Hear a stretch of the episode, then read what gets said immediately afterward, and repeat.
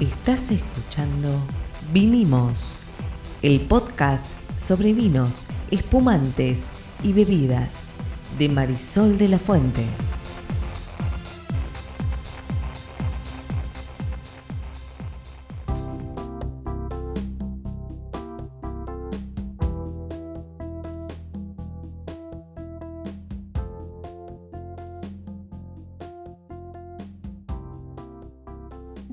Buenas, buenas. Mi nombre es Marisol de la Fuente y soy Sol Sommelier. Y este es el capítulo 36 de Vinimos Podcast. Y les prometemos que no vamos a volver a decir qué capítulo es hasta el 40. Yo soy Ariel Torres y soy el que hace las preguntas del neófito aquí en este podcast de Sol. ¿De qué vamos a hablar hoy, Sol? Hoy vamos a hablar del precio de los vinos. Nah, Sí, nah, sí. imposible. ¿Cómo imposible? La Argentina es un país sin precios. Bueno, puede ser, pero vinos hay en todo el mundo, así que vamos a hablar de cuáles son las características que hacen que un vino sea más caro que otros. Fantástico. Yo le aviso a la audiencia, a nuestra querida audiencia, que nos están reclamando y cada vez más que sigamos con el podcast.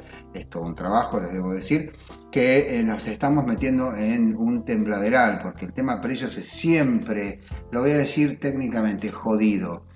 ¿Ok? Porque primero, en la Argentina tenemos un problemita con la moneda, casi no tenemos moneda. Segundo, si lo expresamos en dólares los precios, Mm, hay un montón de lugares donde las cosas no se expresan en dólares. A saber, Brasil, eh, Paraguay, Estados Unidos, México. Francia, México. Bueno, en, en Estados Unidos sí. ¿Cayeron? No. Vamos a hablar de los precios de los vinos, por favor. A ver, ¿cómo te metes solita en el tembladeral? Bueno, primero, primero, primero que nada, como siempre digo, primero, primero de todo, como siempre digo, hay un elemento o varios elementos que son fundamentales en el precio o el, el costo que termina teniendo un producto, como en cualquier otra industria. En góndola decís. Claro, el costo productivo. El La góndola, si querés, lo hablamos en un rato, pero costo productivo. ¿Qué mo- modifica fuertemente el costo productivo? La forma de hacer el vino. Cuando yo explico un proceso productivo y cómo se hace vino, siempre hago la diferenciación entre aquellos que, por ejemplo, fueron cosechados a máquina y fueron cosechados a mano. El valor Sí. de la uva no incide. El valor de la uva es más o menos el mismo, Digo, es un- lo mismo una uva de 100 años que una uva, una uva común de pocos años que una uva rara de 100 años. No. En realidad no, pero tampoco es lo que te va a hacer la gran diferencia. Lo que te va a hacer la gran diferencia es el tipo de cosecha que haces, en el proceso productivo, si haces eh, selección automatizada o trabajos con maquinaria o, O lo haces a mano. mano. Bien, bien. Eh, en todo el proceso, digamos, el tipo de tecnología que estás usando. ¿Es mejor hacer ese, ese proceso de selección a mano que automatizado? No es ni mejor ni peor, es para distintos tipos de vino. Pero, ¿no? Pregunta, estamos en una época en la que las máquinas están reemplazando mucho a las personas en esta clase de trabajos que son repetitivos, propensos a error, etcétera, etcétera. Este es un caso testigo. Elegir a mano las uvas no parece ser algo que una computadora o que la inteligencia artificial, la visión artificial puedan hacer de manera sencilla. Tiene un valor adicional el hacerlo a mano o no. En realidad, bueno, le va a dar más detalle a ese proceso de selección. De hecho, cuando una máquina cosechadora cosecha la vid, va a unos tanques enormes, por gravedad las uvas algunas llegan rotas, obvio cómo se rompen, algunas empiezan a fermentar en ese tanque. En cambio, el que se cosecha en cajitas chiquititas, a mano, para que todos los granos lleguen enteros, y bueno, es distinto el proceso, pero también porque el vino que se busca hacer es diferente. De hecho, me hiciste acordar de una anécdota. En Rutini hay una cinta de selección que tiene un láser que se calibra y pasan por ahí todas las vallas, todas las uvas, y cuando detecta la máquina una que no cumple con las condiciones de calibración, sale un chorrito de aire que la expulsa. Ah, pensé que salía un rayo láser y la quemaba. ¿Te imaginas? Eh, Era de, fue de ciencia ficción. Futurama. em, Eh, y eso lo hace una máquina, pero a ver, son máquinas costosísimas, que solo algunas pocas bodegas pueden tener. Entonces, ¿cómo se hace ese proceso? Se hace a mano. Entonces, vos ahí estás sumando horas hombre, estás sumando un proceso de selección muy delicado. En general, además, esas plantas que se usan para productos de gama media, gama alta, son menos productivas, es decir, se esfuerza a que produzcan menos con eh, poda en verde para que tengan más racimos y más concentración. Entonces tenés menos volumen productivo porque es otra calidad de vino y eso va sumando en el costo. De hecho, en, el proceso, yo siempre lo cuento, eh, la fermentación genera calor, gas carbónico, alcohol, genera calor, hay que tener refrigerados los tanques, o tenés que tener serpentinas dentro de las piletas, o tenés que tener lugar refrigerado. Esos son costos. Y ni que hablar cuando decido ponerlo en barricas de roble, una barrica nueva sale bastante costosa. Espera, eso es otra cuestión todavía faltaba eso. Además, si vos lo vas a hacer pasar por barrica, la barrica es algo realmente muy costoso y por supuesto ahí es objetivo que le agregue precio al costo, al, sí, costo y por lo tanto que se traslade al precio de la botella. Ahora, es un hecho que hay, independientemente de que a vos no te guste, a mí me encanta, pero a vos no te gusta hablar de bueno y de malo. Para mí hay vinos que son horribles y vinos que son excepcionales, ¿ok? Y en el medio hay una gran curva normal de vinos que van de buenos, muy buenos, excelentes, excepcionales, ¿ok? Y terminamos en los vinos que cuestan una fortuna. Que de eso vamos a hablar también. Ok, pero el hecho es que hay vinos que cuestan una fortuna y vinos que son realmente muy económicos. Hay vinos muy económicos que son muy tomables y hay vinos que son que cuestan una fortuna y que en realidad no se pueden tomar porque son simplemente objetos de colección. Vamos a sacar eso de la ecuación y vamos a sacar también los vinos son mm, económicos y que se pueden tomar tranquilamente y vamos a concentrarnos en los dos otros extremos, que son los vinos muy baratos, que sabemos que son mucho más ácidos, que tienen una serie de defectos, y en los vinos muy caros, pero que no son de colección. Dame un ejemplo de un vino muy caro que es para tomar. Un vino muy caro que es para tomar. Bueno, un domain de la Romanée Conti, por ejemplo. Es uno de los más caros del mundo. Es un vino tinto de Borgoña. Más o menos sale 15.000 euros la botella. ¿Te tomas los 15.000 euros? Definitivamente yo no, no gastaría 15.000 euros en una botella de vino por dos motivos. El primero es que no los tengo y de tenerlos no, no los gastaría en, en eso. 15.000 euros es un montón de plata para nosotros los argentinos. Quienes nos están oyendo, el peso argentino está muy devaluado en este momento y viene devaluándose desde hace mucho tiempo. ¿Pero por qué sale eso? Claro, esa es la pregunta. Acá tiene que ver con muchas cosas. A ver, esto es un lugar eh, que pertenece a una familia de Borgoña, Leroy, Roche y Villain. Eh, y estos viñedos vienen desde 2200, 1232, repito, vienen desde el año 1232 cuando las dos primeras hectáreas fueron adquiridas por el abad Saint-Vivant. Eh, pero eso, esos viñedos no fueron plantados en 1200. No, no, pero habla de tradición, habla de historia. Y esta gente te hace 6.000 botellitas y nada más. ¿6.000 botellitas? Es, nada. nada. Ok, ahora esas 6.000 botellitas, para que alguien pague 15.000 euros, hay dos posibilidades. O el que lo paga necesita pagar 15.000 euros una botella de vino porque tiene tanta plata que de otro modo no se notaría, que es lo que se ve mucho. Sí. O sea, hay mucha gente exhibiendo que tiene plata comprando cosas que la mayoría no puede comprar y que son absolutamente inútiles por otro lado. Mientras que la otra posibilidad es que el vino sea realmente de otro planeta. Bueno, estos son vinos que pueden evolucionar, digamos, durante décadas eh, que son conocidos por ser excelentes y bueno, uno de los grandes factores es la escasez, ¿no? que es uno de los factores eh, que marca el tema de precios. Pero quiero volver un segundo para atrás. Pero te hago una pregunta, porque de nuevo, todo el tema económico siempre un tembladeral, es meterse en, una ciénaga, no saliste, quedás empantanado. Te hago esta pregunta, si hubiera un vino igual de bueno, mm. igual de bueno objetivamente, vos se lo das a 25 de los mejores sommeliers del mundo, incluyéndote por supuesto, y los haces probar y decís, mira, la verdad, son los dos igual de buenos. Uno vale 150 euros y el otro vale 15 mil euros. ¿Existe esa posibilidad? Es remota, pero bueno, podría llegar a suceder. Hay algo en el orden de los precios del vino, me da la impresión a mí, lo digo desde la ignorancia, en que es como una reliquia que vos comprás una obra de arte, un cuadrito que hizo Picasso cuando tenía 7 años, que es un garabato, y que simplemente vale porque es de Picasso. Sí, lo que pasa es que en este caso te lo tomas el cuadro. Sí, hay que ver si la gente que compra un vino de 15.000 euros efectivamente es para es tomarlo. verdad, ¿sí? Es verdad. Eh, a, a ver, eh, lo que a mí me parece con esto es lo siguiente. Hay un tema que es el costo. Lo que yo te quiero contar o lo que me, me parece que es relevante en este tema del tema del costo, del precio, del valor, es algo que yo hago siempre grandes diferenciaciones. Una cosa es el costo, y en el costo influye todo esto que ar- arrancamos hablando, ¿no? Proceso productivo, si va madera, si no va madera, la refrigeración, la guarda, etcétera. No es lo mismo un vino que sale joven, que no tiene estos, estas guardas, que uno que estuvo tres años en la bodega esperando a temperatura, control de humedad y demás a salir al mercado. Eso es objetivo. Obvio que el costo no va a ser el mismo. No, ¿sí? pero y eso es ob- absolutamente objetivo. 100%, pero Ahora, no, yo no puedo entender 15.000 euros objetivos. Bueno, pero después está el valor. ¿no? ¿Qué es el va- qué Para mí, valor? esto es una apreciación 100% personal. y Subjetiva. Es subjetiva. Entonces el que- valor es subjetivo. No, no, yo creo que el valor tiene que ver con lo que vale para vos o lo que significa para vos ese vino. Entonces, como vos bien decías, la persona que compra este vino de eh, 15.000 euros, bueno, para esa persona hay un valor intrínseco seguramente en comprar esto para consumirlo o para guardarlo. De hecho, no es el único. Tenés otro que se llama el, el Aurum Red, eh, que es este, uno de los más caros que se elabora en España, y ese está entre 17.000 y 25.000 euros. La botella, ejemplo. La botellita. Listo, mandame una ¿Sí? caja.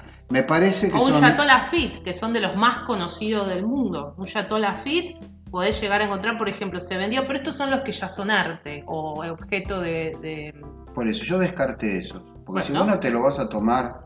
Si yo te dijera a vos, mira, vamos a abrir un vinito de 15.000 euros, Y bueno, a vos te da un patatú, porque Sí, pa- sí. vamos a hacer do- vamos, hay dos posibilidades. O me lo compré, o estoy en algún negocio sucio, porque yo no gano. te lo robaste. No gano, claro. o sea, en algo estoy, porque digo, no gano como para comprar un vino así. O me lo regalaron, en cuyo caso hay dos posibilidades. O me lo regaló alguien que me quiere demasiado, y ahí vos te, se te encenderían todas las alarmas. ¿Quién me quiere tanto? O fue alguna clase de cohecho, y yo, nada, es cero de eso. Entonces, un vino de esa clase no es un vino que vos abrís para tomar no solamente todos los días, ni siquiera en ocasiones especiales. Me Salvo que vos estés en un nivel de, de ca- capacidad adquisitiva muy alto, el mismo tipo que anda en un Lamborghini o que anda en una un Bugatti. Mira, el señor que en 1985 se compró un Chateau Lafite Rothschild de 1787, del año 1787, por 160 mil dólares, yo quiero creer que no lo abrió porque aparte ahí adentro no quedaba nada. Aparte de ahí no quedaba nada. Eso, eso lo puso,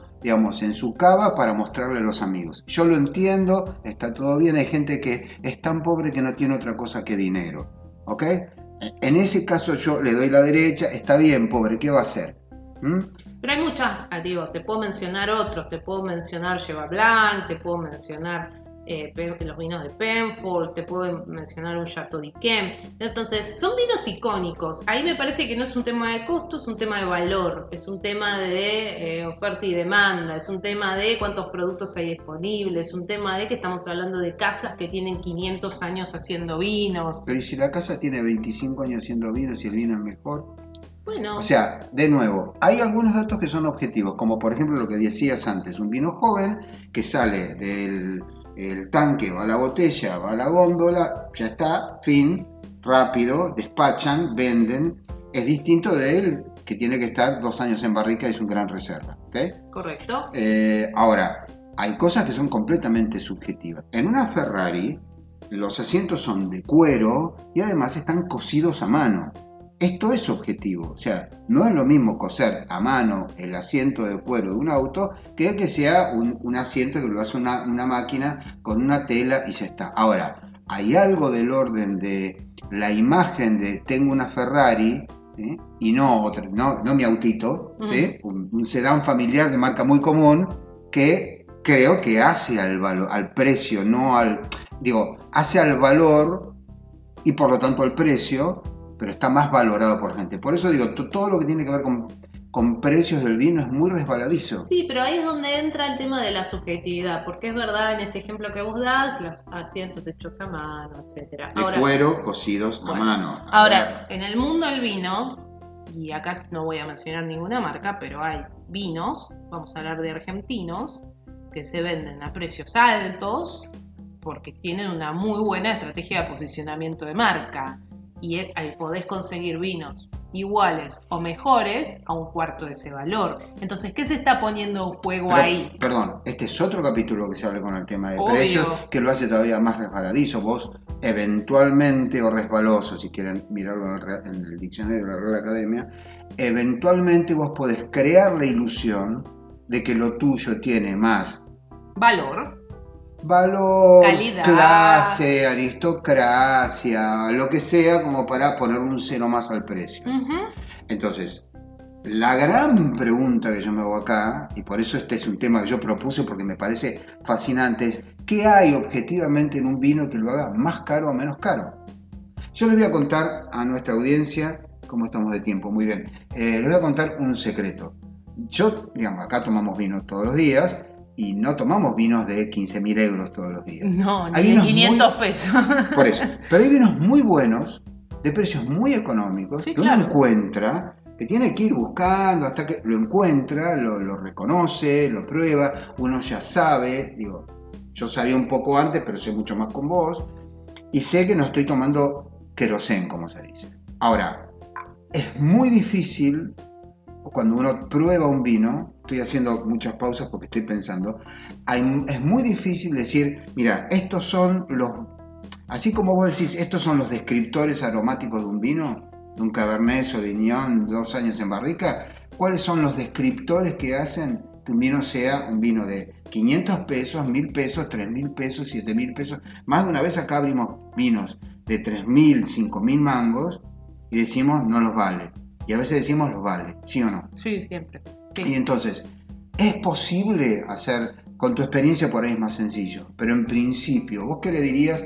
Vamos al llano, al tipo que va a la vinería, a la, a la vinería del supermercado y dice, ok, acá hay un vino de 1800 pesos, acá hay uno de 500, acá hay uno de 190. Yo le diría, uno, que no se fija en el precio.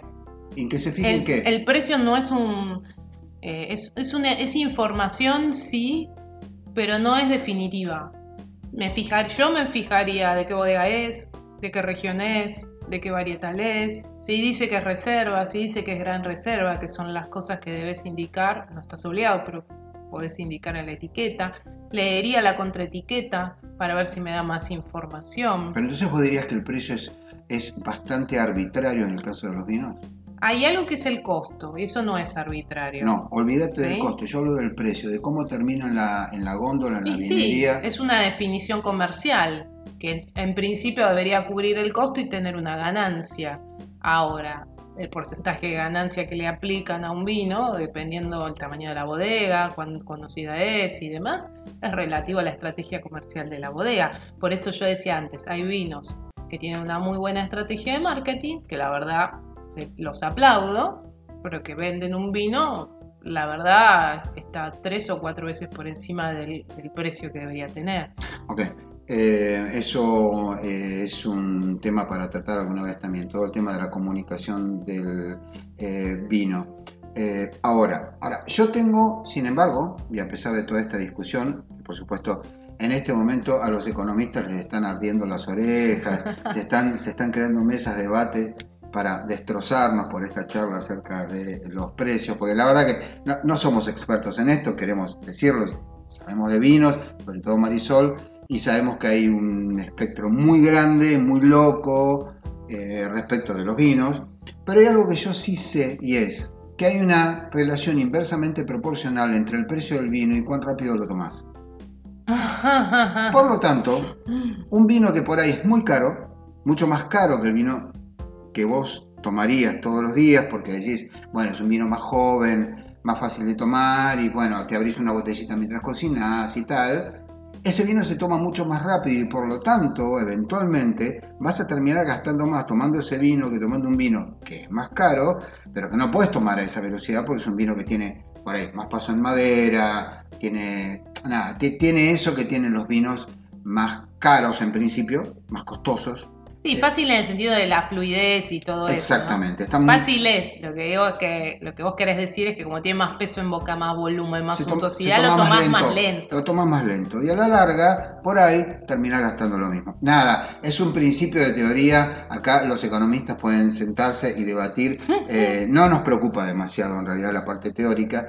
Lo que sí me gustaría sacar dos o tres conclusiones, a pesar de que nos estamos yendo bastante de tiempo, pero que son las siguientes. Número uno, el precio no es lo más importante de un vino. No, definitivamente no. Es un elemento a considerar, sí, pero no es el más importante. Dos, algunos precios están asignados simplemente porque esos vinos son o bien un vino muy barato porque se quiere vender en volumen y sigue siendo un alimento, está probado, así que no es malo, quiero decir, pero es volumen. Y por el otro lado, los vinos de culto. Vino que no vas a abrir jamás. Porque además si lo abrís adentro va a haber vinagre. Pero vos tenés un, un Chateau Lafite de 1878. Ah, ah, sos, un grosso. Y una Ferrari en la puerta. Está todo bien. Me encanta. No importa, no es lo mío. Lo mío no sería eso. En todo caso, yo colecciono libros, eh, no eh, autos ni vinos. Pero se entiende. Ahora, en el medio hay todo un espectro de vinos que van desde vinos que son caros y lo merecen, desde vinos que son caros y están sobrevaluados, simplemente porque hay una gran campaña de comunicación ahí, porque hay una billetera ahí, quiere decir las campañas de marketing son costosas, vinos que son muy económicos y sin embargo son muy buenos, acá hemos tomado muchísimos, sobre todo vinos de bodegas muy pequeñas, ¿sí? que eh, hacen vinos excepcionalmente buenos, pero claro, son chiquitos, no pueden competir por precio. No pueden tirarle el precio real que tiene ese vino a pesar de que estuvo en barrica y todo lo demás y fue, fue recolectado a mano, etcétera, etcétera. Y hay además algo del orden del precio que vos podés pagar, que es una cosa por considerar, porque como me dijo un amigo, yo lo, mencioné en este podcast una vez, el tema del el vino es un hobby caro. Entonces, el precio, más allá de todo lo que hemos analizado hoy, es un factor porque no, no es el, vino casi nunca es algo súper económico. Es algo que además como es absolutamente prescindente, vos podés vivir sin tomar vino. O tomás agua a la canilla y está todo bien. Quiero decir, es un lujo en, en un punto. Entonces, el precio es un factor importante y ahí es donde uno, y es mi mejor recomendación, debería ir y buscar, yo podría decir dos o tres nombres, pero va a sonar a chivazo, pero digo, hay algunos vinos que son perfectamente tomables, muy, muy redonditos, muy bien hechos, muy estables, muy al estilo francés, que vos vas y te compras el vino y siempre el mismo vino y más o menos al mismo precio y no son costosos y se pueden eh, pagar, si podés, obviamente. En nuestro país con 40% de pobreza, eh, me parece que esto es eh, casi eh, una exageración. Pero digamos, dejando de lado eso, estamos hablando de vinos, hay un, dato que es, hay vinos que vos podés pagar. Y es importante que analices de todos esos cuál te gusta. Bueno, creo que de todo lo que dijiste, eso también es lo más importante. Me ha pasado de, dar charlas y que me iban, probé un vino caro y era horrible. Y en realidad lo que le pasó a esa persona después de charlar es que no era el vino que le gusta o el estilo que le gusta, no es que el vino era horrible. El vino por ahí estaba genial, pero a esa persona no le gustó. Entonces ahí se empiezan a mezclar otras cosas. Pagás un vino caro porque o pagás porque es un gran reserva, eh, te lo tomás y no te gusta, te querés matar, tiraste la plata. Entonces eh, es mucho mejor, digo, pensar o arrancar a pensar siempre sobre lo que te gusta y a partir de ahí, como vos bien decías, ver en lo que te gusta hasta dónde estás dispuesto a extenderte para poder pagar. Absolutamente. ¿Esto se llama? Esto se llama Vinimos. Aquí vinimos, claro que sí. Nos vemos en el próximo episodio de este podcast de vinos y bebidas de Marisol de la Fuente. Chao.